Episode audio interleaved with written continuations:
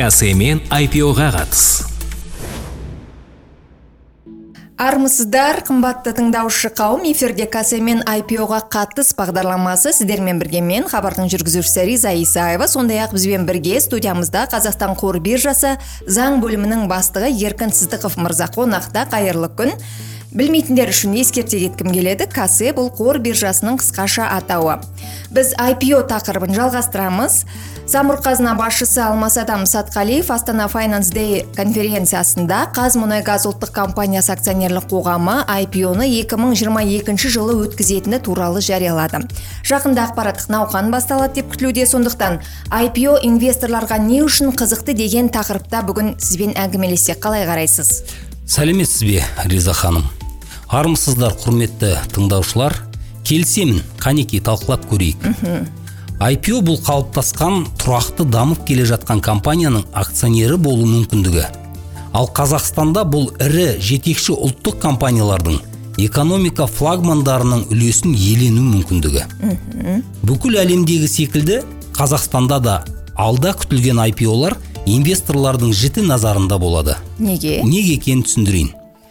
Біріншіден IPO-ға қызығушылық маркетингтік іс-шаралар аясында жүзеге асырылады және қарқын алады.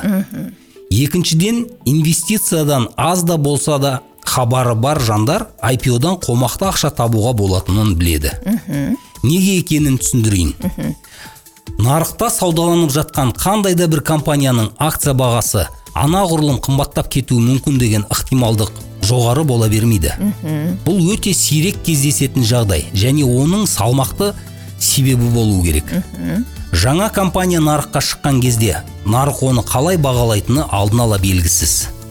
Тек сарапшылар болжам жасайды. Мұнда күтпеген тосын сыйлар болуы мүмкін. Сондықтан IPO кезінде кейбір акцияларға салынған қаржы бірден ондаған тіпті жүздеген пайыз табыс әкеле алады. Алайда бағаның төмен болу ықтималдығы да өте жоғары екенін ұмытпаған жөн. Еркін айтыңызшы IPO табыстылығы неден құралады? IPO арқылы акция сатып алу кезінде инвестордың табыстылығы кез келген басқа акциялар сияқты екі көзден тұрады. Біріншісі акция бағасының өсуі. Егер компания пайда тапса оның акциялары қымбаттайды. Акцияларды бір бағада сатып алып бағасы өскен кезде басқа инвесторларға қымбат бағада сату арқылы пайда табуға болады. Ал IPO жағдайында баға айтарлықтай өсуі мүмкін. Екінші табыс көзі бұл дивидендтер. Компания нақты кезеңдегі әдетте бір жыл ішіндегі нәтижелері бойынша өз қызметінен түскен пайданың бір бөлігін акционерлерге таратып береді.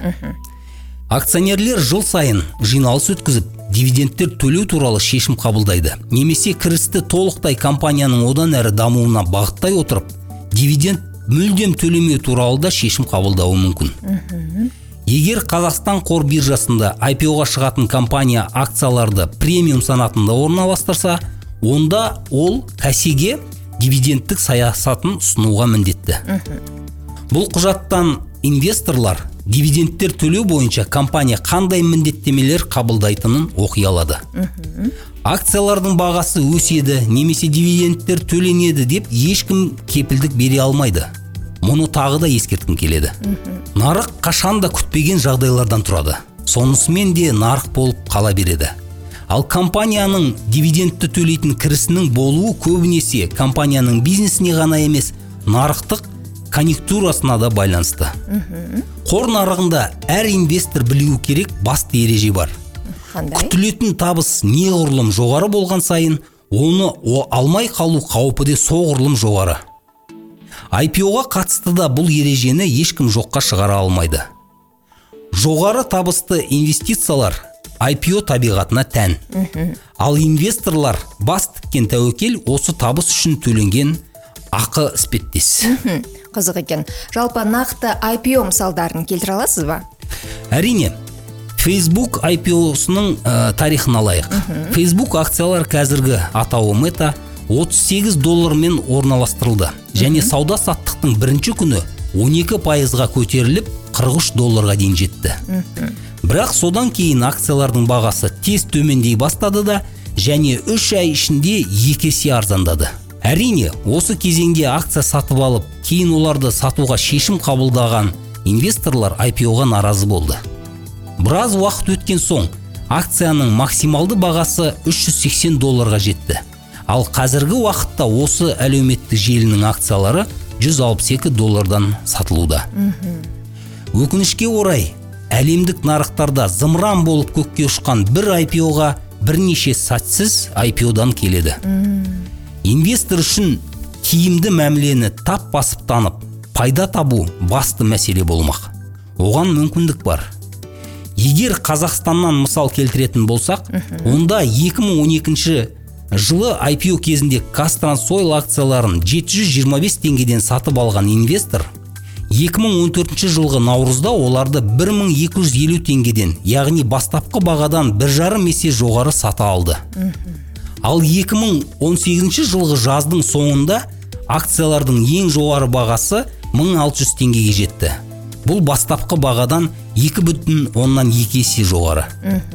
Және бұл компанияның дивидендін есептемегенде. Яғни дивиденді де төленеді. Мхм. Әрине сондай ақ айта кету керек сауда саттық кезінде акция бағасы 640 теңгеге дейін төмендеген болатын.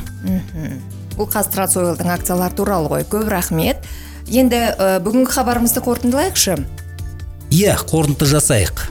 Сонымен IPO инвесторларға кіріс әкелетін әлеуеті бар инвестиция ретінде тартымды. Егер акция бағасы өссе сондай ақ компания дивидендтер төлейтін болса олардан табыс табуға болады. Табыс неғұрлым жоғары болса тәуекелдер де соғұрлым жоғары және керісінше екенін ұмытпауымыз керек. Біздің тыңдаушыларымыз да оны ұмытпайды деп сенеміз. Көп рахмет еркін мырза.